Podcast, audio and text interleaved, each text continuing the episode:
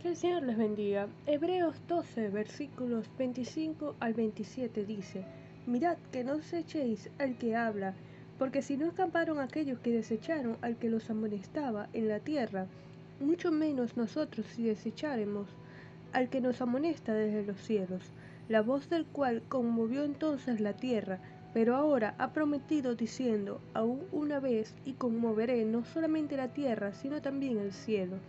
Y esta frase, aún una vez, indica la remoción de las cosas movibles como cosas hechas para que queden las inconmovibles.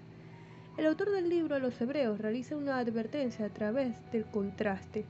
Moisés como siervo de Dios fue el mensajero que trajo a la tierra las leyes del Señor, puesto que los israelitas no querían escuchar la voz al pie del monte Sinaí, manifestaron desgano frente a la palabra pues pronto harían un becerro de oro al cual rindieron adoración. Por supuesto, tal acto de desobediencia recibió su castigo. Esto lo encontramos en Éxodo 32, versículos 26 al 28. Y por otra parte está Jesús, que no fue un simple mensajero, Él es la palabra de Dios. En Juan 1.1 dice, en el principio era el verbo y el verbo era con Dios y el verbo era Dios. Qué terrible es desechar la voz de Dios, no quedando otro mensaje posterior a la salvación. Porque si una persona merecía condenación por no prestar atención al mensaje de la ley, ¿cuánto más no merecerá el que no preste atención al mensaje del Evangelio?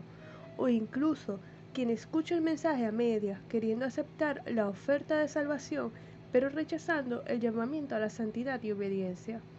Y ese mismo Dios que hizo temblar y humear el Sinaí, prometió cielos nuevos y tierra nueva.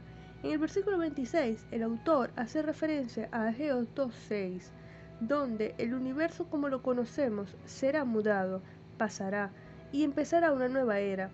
Ese día, todo lo mutable será destruido, quedando solo el reino inconmovible de Dios. Así que, por la fe recibimos este reino, somos parte de él porque lo invisible de hoy se manifestará plenamente en el porvenir, y la sabiduría espiritual consiste en echar mano a la vida eterna, ordenando nuestro pensar y obrar conforme al plan eterno. Los versículos 28 y 29 de Hebreos 12 dicen, Así que, recibiendo nosotros un reino inconmovible, tengamos gratitud y mediante ella sirvamos a Dios agradándole con temor y reverencia porque nuestro Dios es fuego consumidor. Acá se resalta el privilegio que tenemos como creyentes. El Señor salvará de la muerte eterna a todo el que viva en santidad, pero lo pecaminoso e indigno será consumido por el fuego de su ira.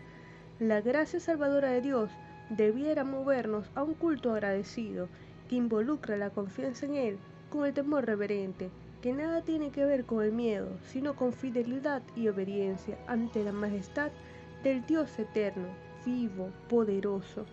Movidos por una gratitud profunda a nuestro Dios y Salvador, debiéramos adorarle mientras servimos y servirle por medio de nuestra adoración. Vamos a orar. Señor, te damos gracias por tu bondad, por tu palabra, gracias por, por Jesucristo que vino al mundo a salvarnos, Señor, a morir en la cruz por nosotros. Gracias por tu gracia. Ayúdanos a servirte y a adorarte con temor reverente. En el nombre de Jesús. Amén.